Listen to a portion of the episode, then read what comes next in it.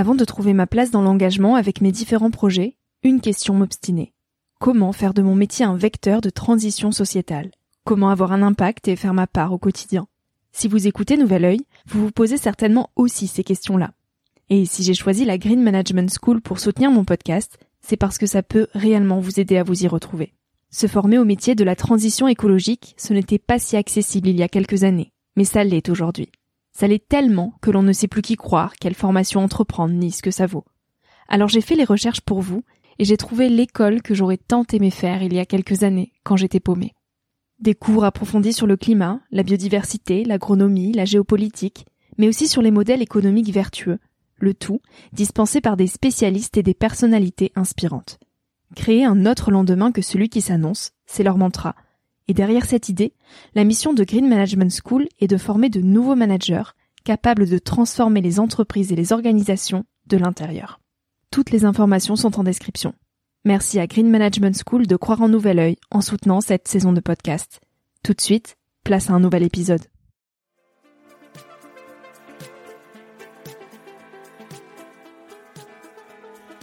Hello, moi c'est Victoria. J'ai 23 ans et je pars à la rencontre de personnes inspirantes qui se sont posées il y a quelques années les questions que je me pose aujourd'hui. Dans un monde où l'on se cherche, où l'on construit son chemin et où l'on se pose beaucoup de questions sur notre avenir.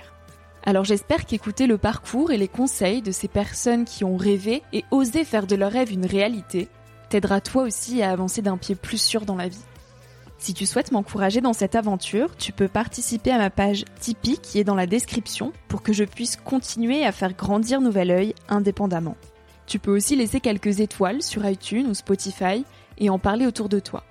Pour me suivre au quotidien ou pour m'écrire, je t'invite à me rejoindre sur le compte Instagram Nouvel Oeil et sur le site www.nouveloeil-podcast.com.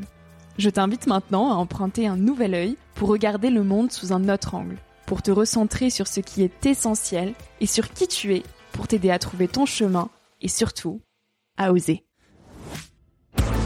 Cet épisode est un extrait du podcast publié lundi dernier. En moins de 10 minutes, il te permettra de capter les plus beaux messages de mon invité de la semaine.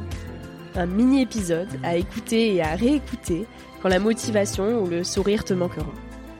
Un extrait qui, je l'espère, remplacera Instagram pendant ta pause de 10 minutes, se retrouvera dans tes oreilles avant de t'endormir ou à ton réveil pour commencer ta journée dans la joie. Si cet extrait te plaît et que tu as envie d'en connaître plus sur mon invité de la semaine, l'épisode en entier t'attend chaudement sur Nouvel Oeil. Je crois pas qu'on devienne écrivain du jour au lendemain, pas plus qu'on ne devient musicien du, jour au lendemain. Il y a cette euh, mystification euh, en fait du talent qui serait, vous voyez, qui découlerait du génie et non du travail. C'est très très très très très rarement le cas. Euh, vous voyez, vous avez quelques exemples euh, très rares, Mozart en musique, mais euh, quand on parle de Mozart, euh, Mozart s'est pas réveillé un matin en se mettant à son piano et, et, avec ses doigts qui savait jouer le concerto numéro 23, le numéro 23. Bien sûr qu'il était touché par le génie, ce qui lui a permis, ce qui a permis à son travail, je dirais, de, porter ses fruits de façon très précoce. Mais pour la majorité des gens, euh, en tout cas moi je fais partie, qui n'ont pas été touchés par la grâce du génie, tout est, vous voyez, c'est surtout une question de travail. D'où le fait que j'y sois arrivé très tardivement. À, à, à 17 ans, j'écris un manuscrit parce que je n'aurais pas la prétention de dire que c'est un roman.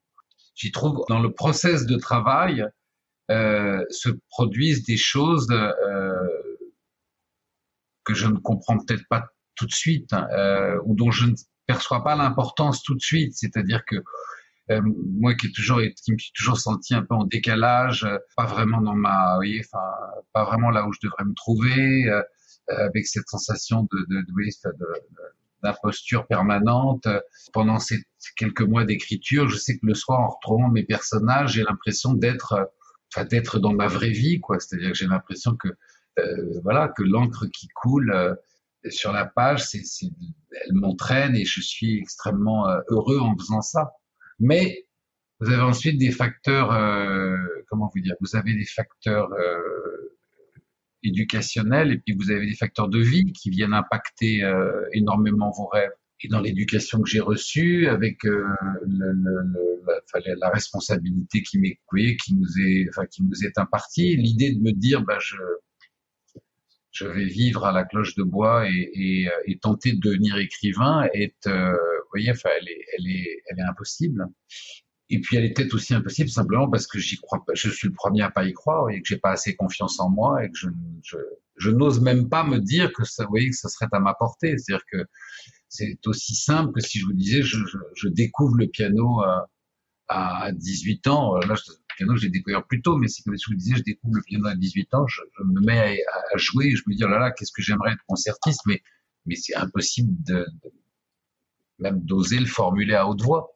Et alors, qu'est-ce qui a fait qu'un jour vous vous soyez dit non, ça sera pas impossible et je vais tenter? Mais très honnêtement, je ne me le suis pas dit. C'est le hasard et le destin. C'est-à-dire qu'en fait, quand j'écris, et si c'était vrai, je ne pense pas du tout en faire. Euh, enfin, je ne suis pas du tout en train d'imaginer que j'ai écrit un roman.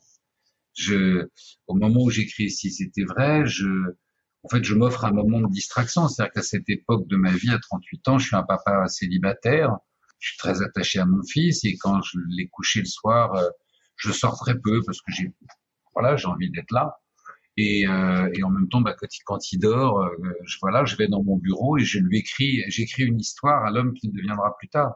Mais j'ai pas du tout une idée euh, préconçue en me disant ah là là, je suis en train d'écrire un roman, c'est formidable. Euh, je suis simplement en train d'écrire une histoire, mais comme comme quelqu'un qui rentre dans son atelier et, euh, et qui se met à l'ouvrage euh, pour le seul bonheur qu'il y trouve, sans avoir même l'idée de montrer un jour son travail, euh, son travail à quiconque.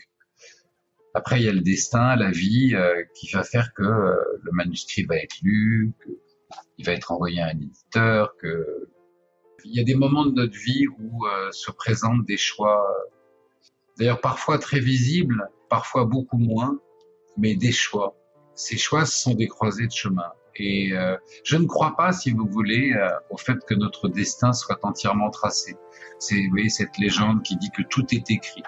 Je dirais que si tout est écrit, euh, pourquoi se lever le matin, pourquoi aller à l'école voyez, on deviendra de facto ce qui est écrit. Or, c'est pas, ça n'est pas vrai.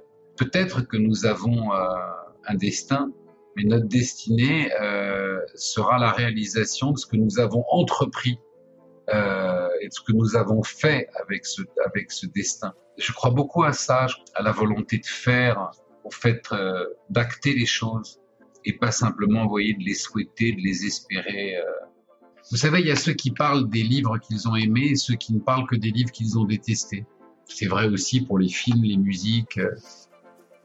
Le partage et aimer, c'est quelque chose qui, c'est tout ce qui va nourrir les bons moments de votre vie. Et c'est tout ce dont vous vous souviendrez. Et vous savez, c'est assez incroyable, mais euh, on oublie finalement ce qu'on n'a pas aimé. Donc, c'est, vous voyez, ça veut dire que c'est une perte de temps. Enfin, je pense que c'est une perte de temps. Donc, je vous dis ça parce que la vie passe extrêmement vite, mais vraiment vite, beaucoup plus vite qu'on en a l'impression. Faut, enfin, profitez-en profitez-en, battez-vous pour vos libertés, mais sans oublier ce que je vous disais tout à l'heure, que la liberté va de pair avec le sens de la responsabilité.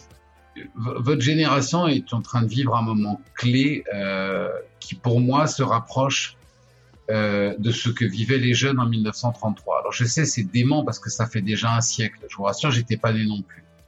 Mais dans ma génération, on se demandait mais comment la, la, la jeunesse des années 30 a cédé à la haine pour que le monde bascule, parce qu'elle n'a pas fait attention. Elle s'est laissée entraîner. Et quand je vois aujourd'hui euh, à quel point, à court d'idées, euh, une incroyable euh, quantité de, de, de, de, politiques qui sont au service d'intérêts économiques qui les servent, répandent la haine, distillent la haine, la division, résister résister parce que la, la c'est vous qui enfin, cette chair à canon que cette chair à canon qu'ils essayent de vendre c'est la, c'est la vôtre. C'est tout ce que je peux dire. Et, euh, et que la liberté n'est pas acquise